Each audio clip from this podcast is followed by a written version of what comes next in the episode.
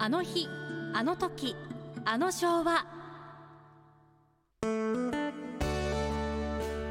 このコーナーでは濱家さんが昭和時代のあれやこれやを語っています。ポッドキャストで配信中。スマホやパソコンでポッドキャストのアプリをダウンロードしてお楽しみください。え今日のあの昭和はね1年に一度はやっぱりこの日はきちんとえ学んでおきましょうと覚えておきましょうというのは今日が5月の11日で、はい、5月の15日なんです。ええ。ー515事件。これはあの昭和7年、えー5月の15日に岡山出身の首相の犬飼剛首相が、まあ、海軍の将校たちにえ。ダーン、えー銃弾うん。で、えー撃たれて亡くなったというね、射殺されて。えーはい。総理官邸で亡くなっちゃったんですけども、えーこの実は、えー犬飼、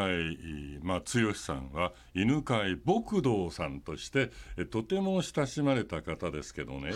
果たしてその犬飼牧道が、えーどうでしょう？海軍の将校が、えー土足でドドドドドッと入った、ええ。そして犬飼さんと向き合った時に、えー犬飼さんが「おいおい君土足でうちの中に入るのはナンセンスだぞ」えーそうしたところ、えー将校たちは「問答無用！バーン!」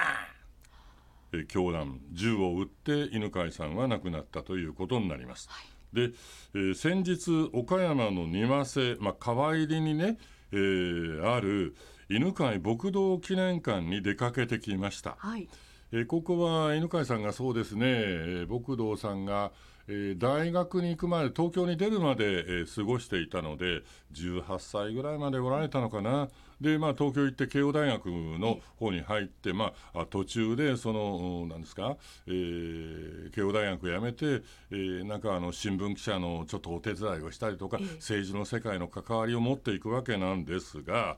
えー5月15日を前にしているということでご町内の皆さんがきれいに牧道さんの成果とかあるいは記念館を、えーお掃除をされておりました。えーそして入ってみるとですね、はい。えーなかなか牧道さんの生涯の、えーまあ、写真とか、えー書とか、まあ、書がねすごく、えーまあ、見事なのでそれで牧道さんっていう号をいただいてるわけですけどね。で、えー見ながらですね、うーん話せばわかるって本当にあのー将校たちに言ったんだろうか。でそれを調べに行ったんです。えというのが実は倉敷の芸術科学大学に時藤秀人先生といってね犬飼牧道のええ。研究では第一人者の方におあの時藤先生がおられるんで時藤さんと話をした時に「うんどうなの時藤さん。本当にあの、えー話せばわかるって言ったんですかね。いやそれはねどうもね浜井さんねえ調べてみるとちょっと違うらしいよというので僕は話せばわかるその真実を尋ねに牧道記念館に行ってきました。そうするとはい。はい。515事件と私という犬飼牧道さんのお孫さんの犬飼康彦さんの小冊子がありますのでそれをちょっとえ。え購入して読んでみました。するといろいろなことが書いてありますけども、えーはい、陸軍の将校が入ってきた。そして、ドドドドドあーあー首相逃げてくださいなどと言っていたんですが、えー犬飼さんは、牧道さんは、客場に、えーおい、こっちでちょっとしばらくちょっと話をしようとんで、えー心配な、うん、会って話を聞いてやると言うんだけど、牧道さんは、床の間を背にして大きな座卓の前に座り、将校たちは座卓を挟んで牧道さんを見下ろすように囲んで立った。でね、さっき言った、靴ぐらい脱いだらどうじゃと、牧道さんは言い、何かを話し始めようとしたようなんですが、正面に立った山口中尉が、問答無用撃てと叫び、黒岩少尉が一発続いて三上中尉が一発撃ちました。そして座卓に手をついた牧道さんの状態が崩れこめかみから血の筋が流れるのを見て全員が走り去ったということ。あれ？話せばわかるってこの時に言ってないんだな。えー、一言も。はい今。でお孫さんは、え実は、えーこう言ったそうです。あの犬飼さんが牧道さんが「てる今の若いもんをもう一度連れてこい、えー話して聞かせてやる」と言ったそうです。でこのおてるさんというのは、ええ。えーなんですか牧道さんのところの一番古いお手伝いさんなんですね。でその「話せばわかる」という言葉になってますけども、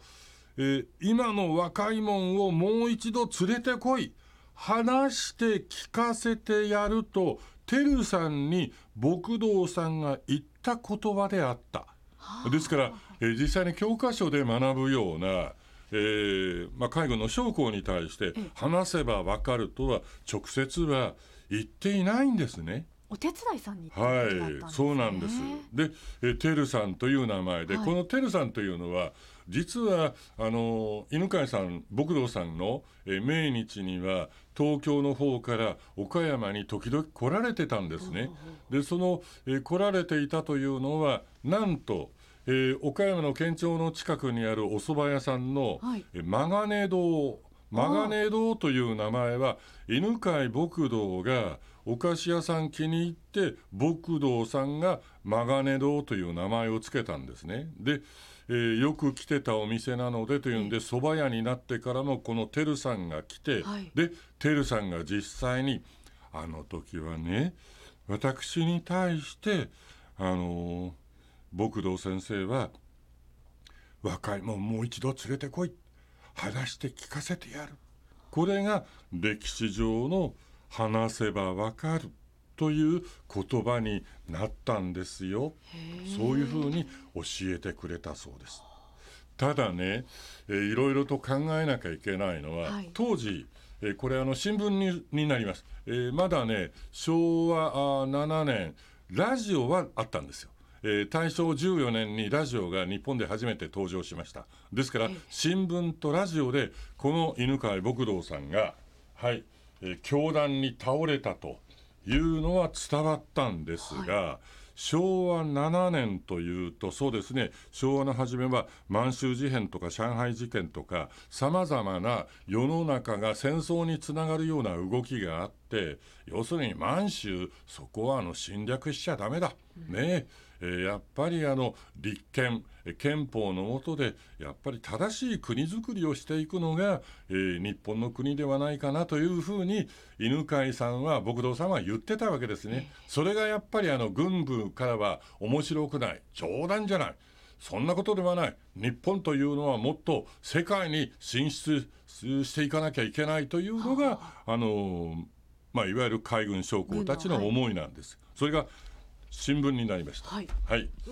ー16日の次の日の朝の新聞です。未曾有の帝都大不穏事件狙撃され重傷の犬飼総理が、えー総理大臣ついに逝去と書いてあります。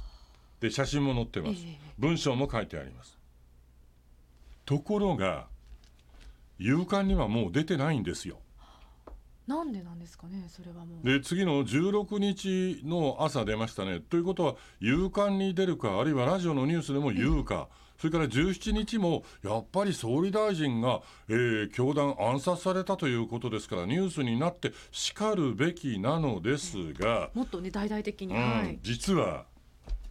政党政治の一段落というのはこの515事件それから226事件というのが昭和11年後でやりますけどもこういった、えー軍部、